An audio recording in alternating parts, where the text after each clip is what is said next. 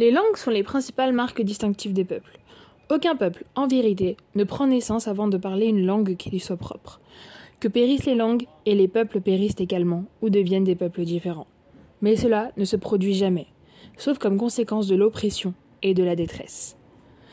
J.R. Tolkien, citant le linguiste islandais Semundson.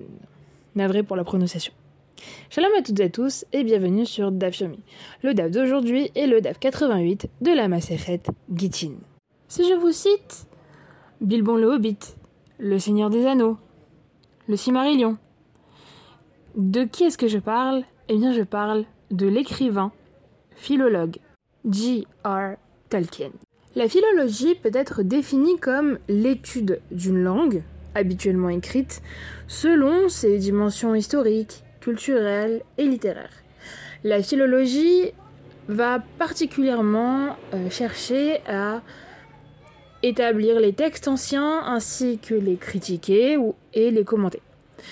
En ce sens, la philologie va se rattacher à l'histoire culturelle, c'est en quelque sorte une approche historique de l'étude littéraire. Les informations que je vais donner maintenant proviennent d'un article qui reprend le contenu de la conférence donnée par Bertrand Bellet dans le cadre des conférences littéraires de l'édition 2010 du festival Cidre et Dragon à Merville-Franceville. L'œuvre de Tolkien est une œuvre particulièrement centrée sur les langues, puisqu'il est même, euh, il y a même une citation de lui qui est J'aurais préféré écrire en elfique. Et d'un point de vue stylistique, on voit que chaque personnage va avoir un registre de langage. Euh, par exemple, si on prend Bilbon, Frodon, Merry et Pipin, qui sont des hobbits, vont, euh, eux vont avoir un, euh, langage de classe moyenne. Où on a encore Saruman, qui lui va avoir un, un langage beaucoup plus politisé. il y a également Gandalf, Aragorn ou encore le peuple du Mondor, qui a un langage tenu et digne, mais sans excès particulier. Il faut savoir que selon Tolkien, il y avait un lien intime entre le sol, la terre, le peuple qui vit sur ce sol, et la langue que parle ce peuple. C'est une idée qui serait presque considérée comme hérétique euh, par les linguistes contemporains, entre guillemets. Et Tolkien va développer une conception de, la langue en disant que les, langues qui vont être parlées ont un goût entre guillemets local qui leur est caractéristique. Pour lui, les langues sont d'une importance considérable pour constituer l'identité des peuples. Et c'est ainsi qu'il a cité ce fameux linguiste islandais que j'ai cité au début du podcast. Cet élément identitaire, essentiel selon Tolkien, peut se retrouver dans l'importance que possède l'hébreu pour les juifs. Comment cela me direz-vous? Eh bien, allons nous faire, allons faire un petit tour du côté de Bereshit au chapitre 11. Premier verset. Toute la terre avait une même langue et des paroles semblables. Rachid dessus nous dit que une même, sur une même langue, que cette langue était la langue euh, sainte, donc l'hébreu, et des paroles semblables. Selon Rachid, cela signifie donc qu'ils sont venus avec un seul plan.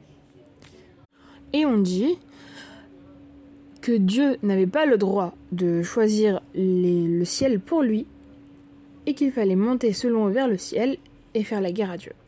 Il y a une autre explication qui euh, apparaît dans Devarim Achadim, qui nous dit qu'ils ont tenu euh, des propos blasphématoires contre Hachem, ou, encore une autre ici, qui dit, qui que euh, une fois tous les 1656 ans, les cieux s'affrontent, s'effrontent, comme il le fit au jour du déluge.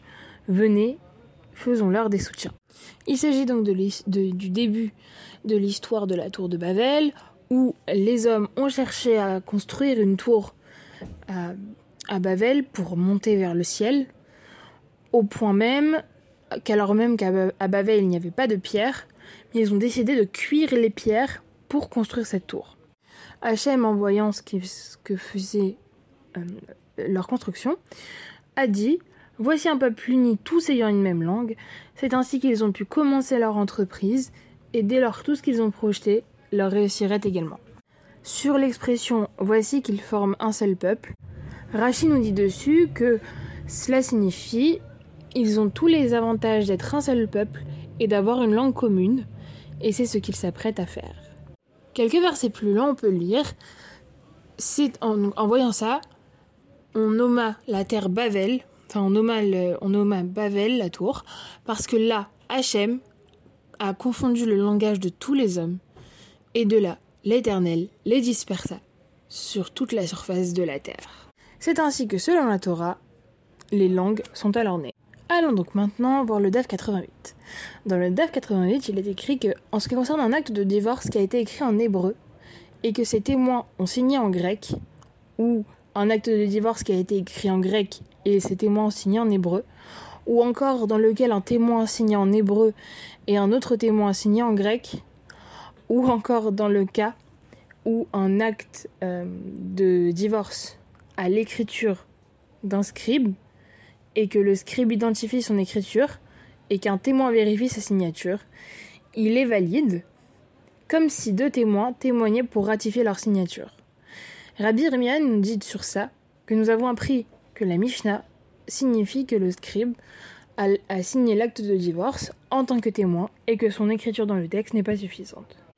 Le Shulchan Aruch euh, Even dans Even Aezer, nous explique que c'est mieux pour le scribe de ne pas signer comme témoin, puisque plusieurs autorités euh, disqualifient cette pratique.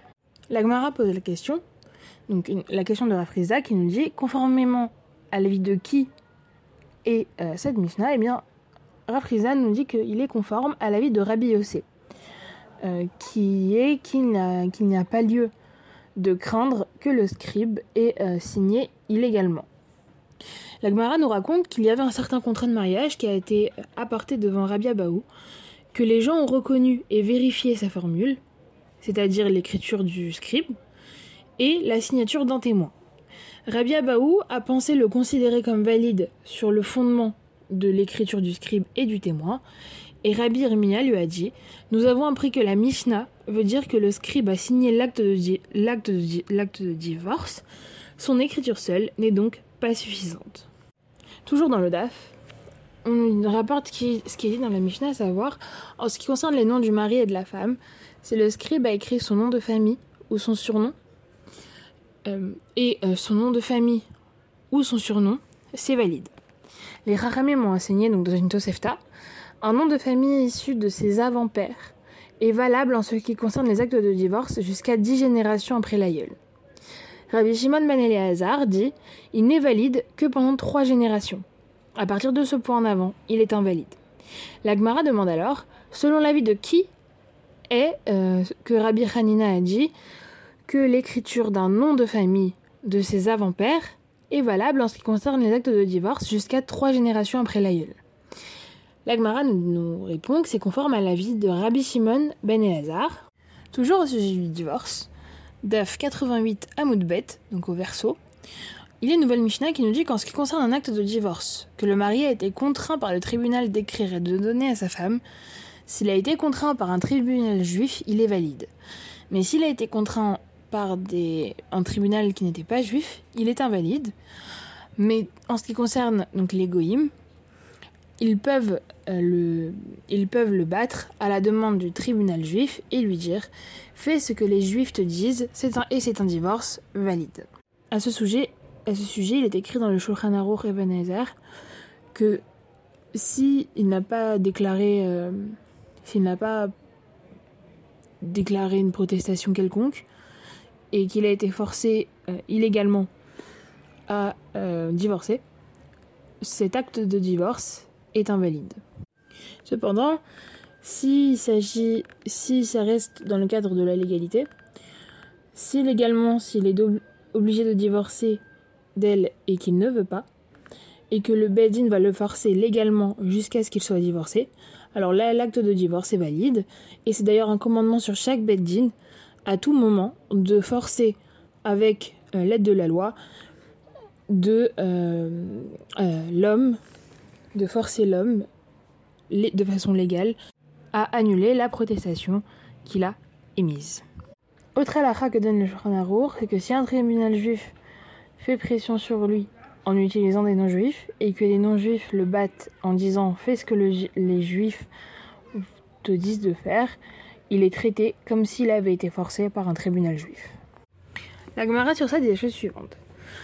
Rav Nachman rapporte que Shmuel a dit en ce qui concerne un acte de divorce que le mari a été contraint par un tribunal juif de donner à sa femme, s'ils l'ont fait légalement, car la halacha euh, obligeait le mari à divorcer de sa femme, alors ce guet est valide.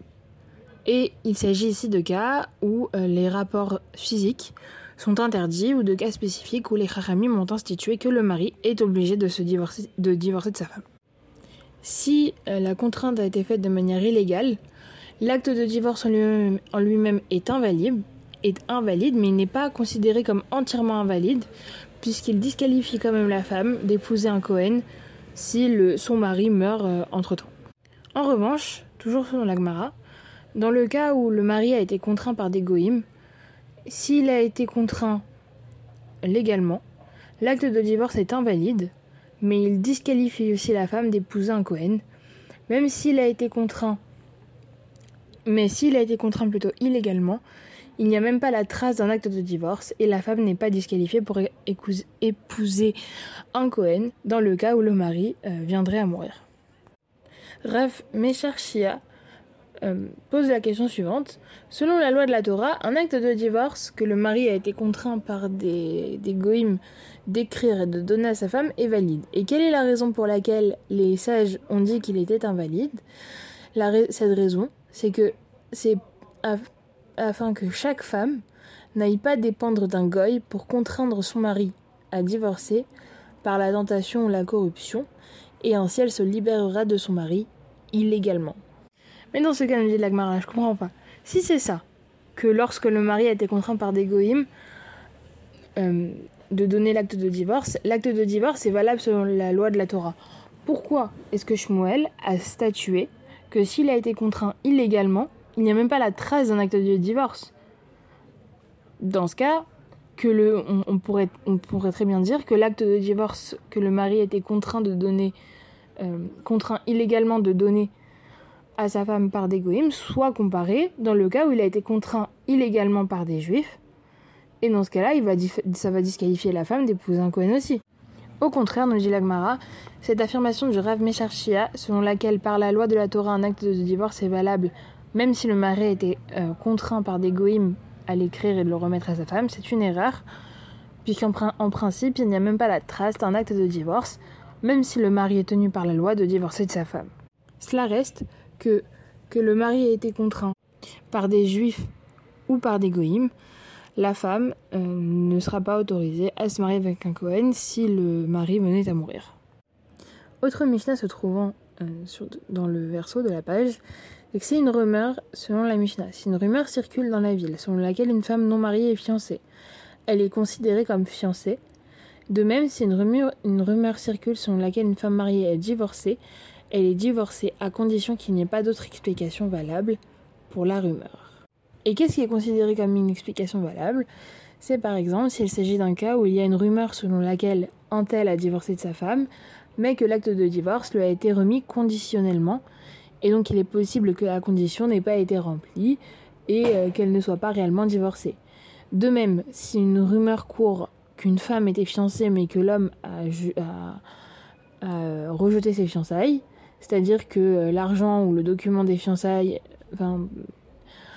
qu'il y a quelque chose en tout cas qui n'a pas été rempli et qu'il n'est pas certain qu'il ait été euh, fiancé à elle. Par conséquent, le statut de leur fiançailles est aussi incertain, et ceci est considéré comme une explication valable. Je vous remercie de m'avoir écouté, et ça vous à top.